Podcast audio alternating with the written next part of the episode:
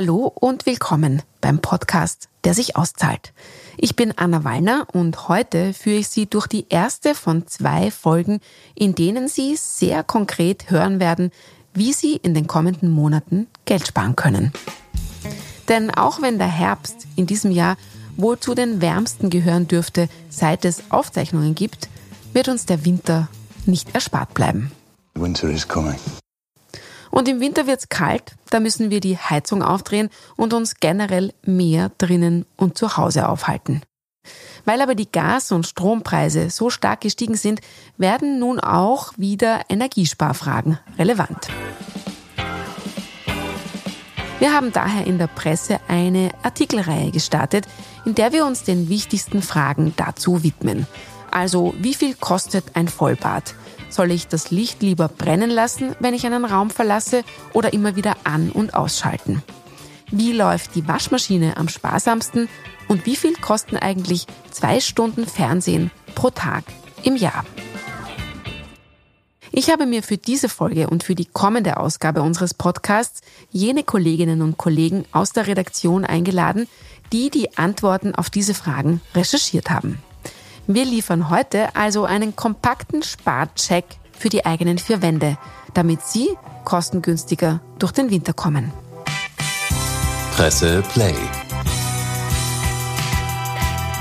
Mein Geld. Dieser Finanzpodcast wird unterstützt von der Erste Group.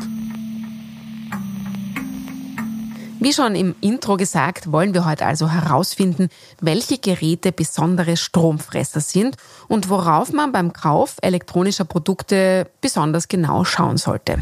Wir beginnen zuerst einmal mit den notwendigen Dingen des Lebens und dazu gehört zum Beispiel das Wäschewaschen. Eine Waschmaschine ist heutzutage ja wirklich kein Luxus mehr. Nach dem Kühlschrank ist es sogar jenes Gerät, das am zweithäufigsten in österreichischen Haushalten vorhanden ist. In 96 von 100 Privathaushalten gibt es heute eine Waschmaschine. Meine Kollegin Christine Meyerhofer hat sich angesehen, worauf man beim Wäschewaschen achten sollte. Generell gilt es für den Energieverbrauch einer Waschmaschine nicht die Schleuderanzahl entscheidend ist, sondern die Erhitzung des Wassers, mit dem gewaschen wird. Das heißt, je niedriger die Waschtemperatur, desto energiesparsamer läuft die Waschmaschine. Immer gut, wenn man ein neueres Modell hat, fährt man deswegen mit dem Eco-Programm, das auch schon so heißt. Diese Programme dauern zwar manchmal etwas länger, die längere Laufdauer drückt aber. Dadurch, dass weniger heiß gewaschen wird, wird die Wäsche vorab länger eingeweicht und deswegen dauert das Programm länger. In Summe ist das Eco-Programm deutlich sparsamer. Und wie voll darf oder sollte eine Waschmaschine eigentlich sein? Sie darf schon voll sein, allerdings nicht angestopft. Wie heiß man dann wäscht, also ob es etwa 30 oder 40 Grad ist, das hängt vom persönlichen Hygienevorlieben ab, ob man vielleicht die Bettwäsche oder die Handtücher auch mal nur mit 40 Grad statt mit 60 waschen mag. Okay, aber Christine Meyerhofer erinnert uns vor allem auch daran, dass der allergrößte Energiefresser in unseren Wohnungen der Wäschetrockner ist. Immerhin 41 von 100 Haushalten in Österreich besitzen einen solchen Trockner. Den sollten Sie in diesem Winter aber eher nicht mehr so oft aufdrehen. Ja, wer wirklich Energie sparen will und den Platz hat, wer zum Beispiel in der Wohnung nicht äh, mit Feuchtigkeit zu kämpfen hat, der spart am allermeisten, indem er aufs Trocknen verzichtet und eben die Wäsche aufhängt am Wäscheständer oder ähnliches. Da hilft es auch schon nur dann zu verzichten, wenn es eben leicht geht, zum Beispiel im Sommer, wenn man irgendwie durch die Temperatur mehr Möglichkeit hat, äh, die Wäsche manuell zu trocknen wer auf den Trockner nicht verzichten kann, der kann zumindest die Wäsche davor gut schleudern, weil es deutlich energieintensiver ist, die, die Wäsche durchs Verdampfen zu trocknen, als eben durch die Bewegung der Schleuder, des Schleuderns. Also quasi dann läuft der Trockner entsprechend kürzer und deswegen energiesparsamer.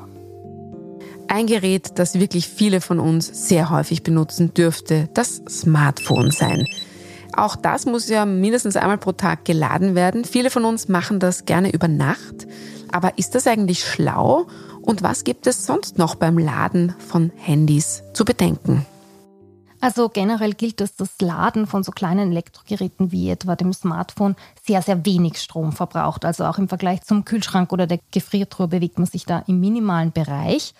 Äh, neue Smartphones haben oft intelligente Lademechanismen eingebaut. Das heißt, das Handy prognostiziert, wie lange bin ich da jetzt angesteckt. Meistens ist es ja die ganze Nacht über und teilt sich das quasi ein, wie es aufgeladen wird. Also entweder wird ähm, das Laden unterbrochen bei etwa, sagen wir, 80 Prozent und dann kurz bevor das Handy voraussagt, dass es dann bald abgesteckt wird, wird es dann vollständig geladen oder die Stromzufuhr wird selbstständig von der Batterie gedrosselt. Die iPhones können das etwa. Eine andere Frage ist auch, wie ist das eigentlich mit angesteckten Ladegeräten, an denen gar kein Gerät hängt? Verbrauchen die Strom? Ja, aber wirklich total minimal, wenn man sich anschaut, dass quasi insgesamt das Handyladen aufs Jahr aufgerechnet etwa 2 Euro kostet äh, ist das, also da bewegt man sich wirklich im absolut geringen Bereich. Und wenn man wirklich, also auch jetzt preisbedingt Energie sparen möchte, dann äh, hat es da wenig Sinn, sich herumzuspielen. Worauf sollte man trotzdem, auch wenn es so günstig ist, beim Smartphone-Laden achten?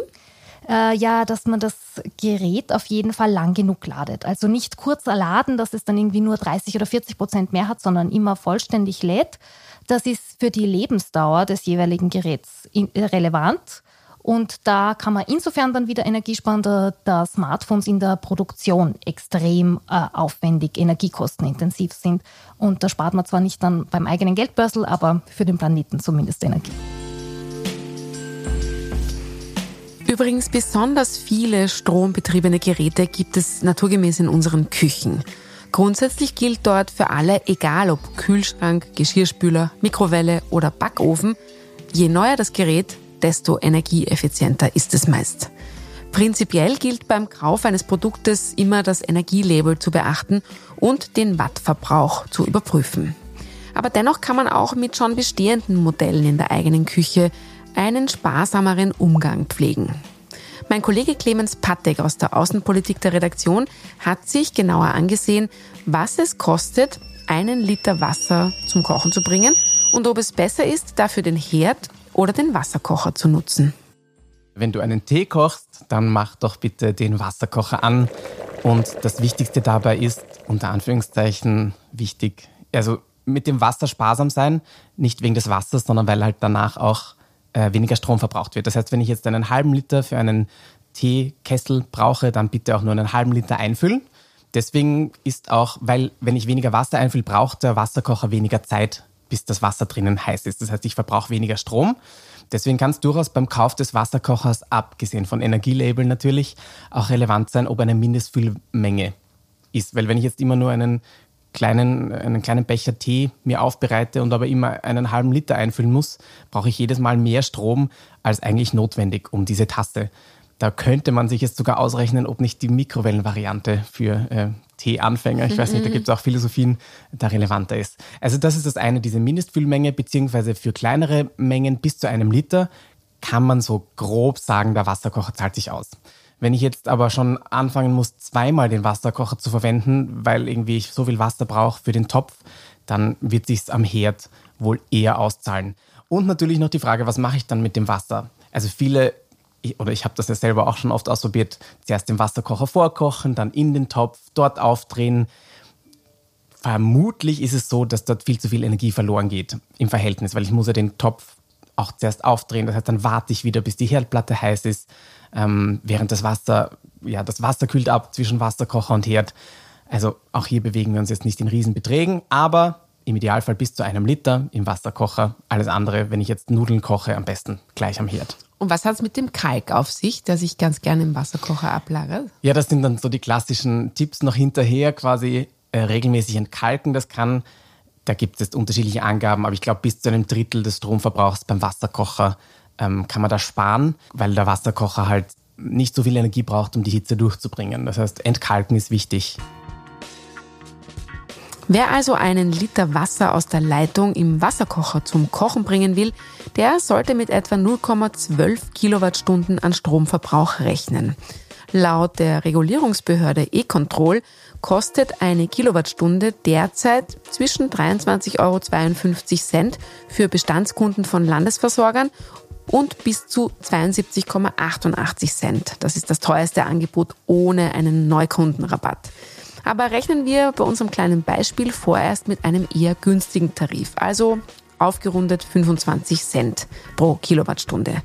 Kommt der Wasserkocher nun täglich zweimal zum Einsatz, wären das also die dafür verbrauchten Kilowattstunden mal zwei, mal den Preis pro Kilowattstunde, das sind also 0,12 Kilowattstunden mal zwei, mal 25 Cent. Im Ergebnis sind das 6 Cent pro Tag. Und pro Jahr wären das also 21,90 Euro nur fürs Wasserkochen im Wasserkocher. Noch ein wichtiges Thema ist gerade im Winter, wenn es früh dunkel wird, das Licht. Was sollte man beim Kauf von Lichtquellen und bei der Nutzung von Lampen zu Hause bedenken? Das Wichtigste ist wirklich LEDs verwenden. Das ist das Wichtigste. Damit kannst du den Großteil in deinem Haushalt sparen. Ich meine, die wenigsten von uns, glaube ich, haben noch Glühbirnen, also so echte Glühbirnen, bevor noch die Energiesparlampen und ähm, diese Alternativen auf den Markt kamen. Also Glühbirnen haben einfach einen hohen Anteil, die geben einfach viel Wärme auch ab. Das spürt man ja auch, wenn man auf eine alte Glühbirne greift und brauchen dementsprechend mehr Energie. Und Expertinnen schätzen jetzt, dass man, wenn man da auf LEDs umsteigt, durchaus bis zu zwei Drittel von den Energiekosten von Licht sparen kann. Also das ist wirklich ein großer Brocken.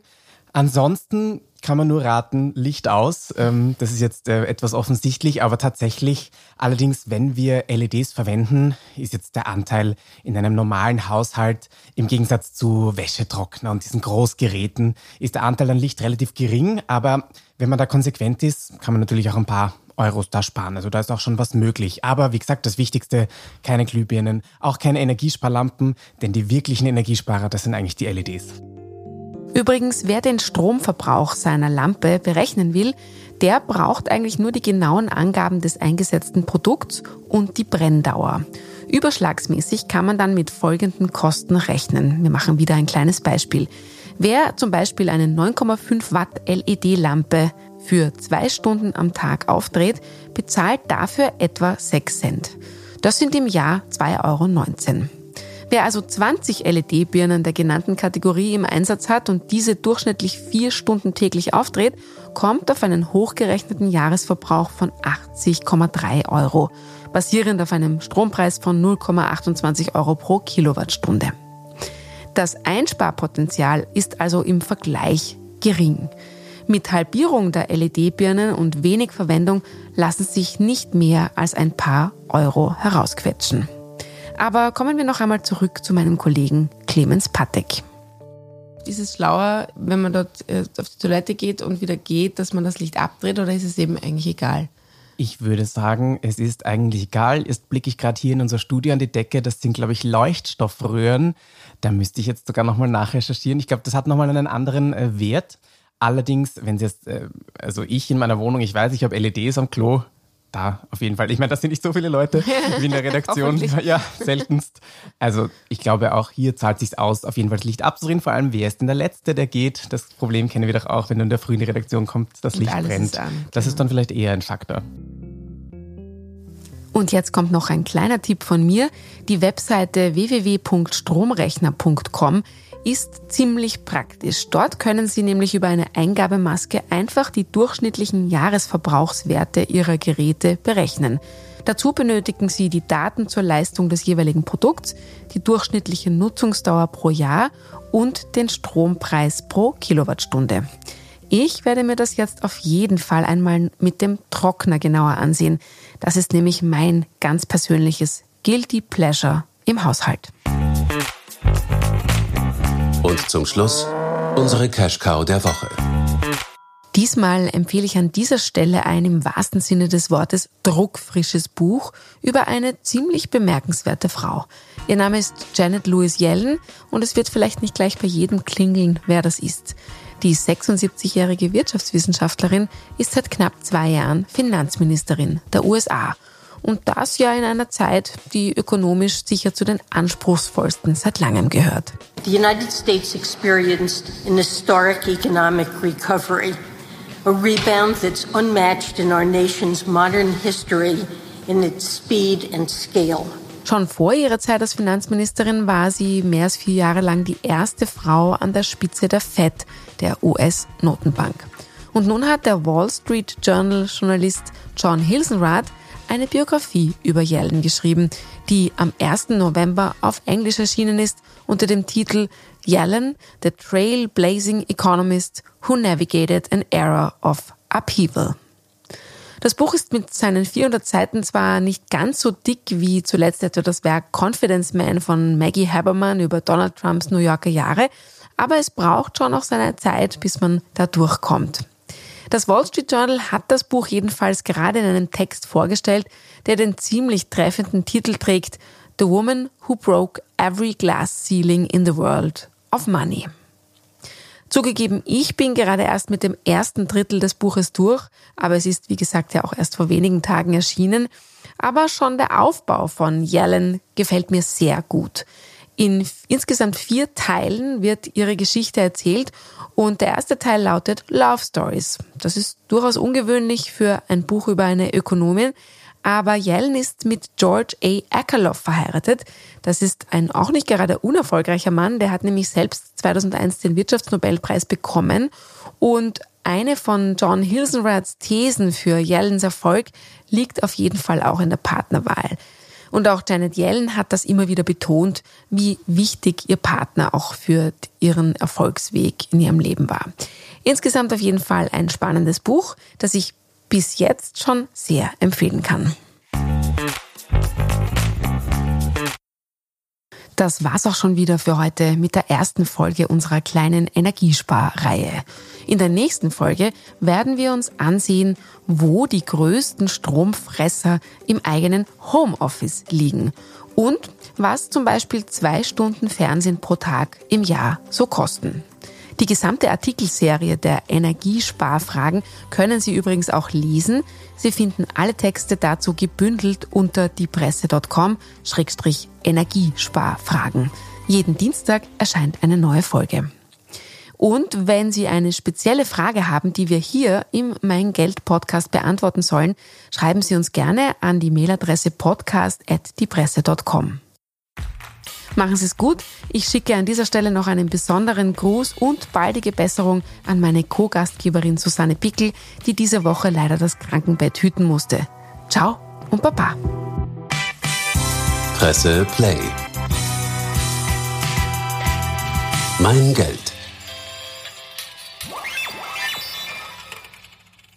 Eine ganz besondere Freude würden Sie uns außerdem machen, wenn Sie uns auf Apple Podcasts verraten, wie Ihnen denn dieser Podcast gefällt und uns dort entweder ein paar Sterne geben oder sogar eine kleine Kritik schreiben.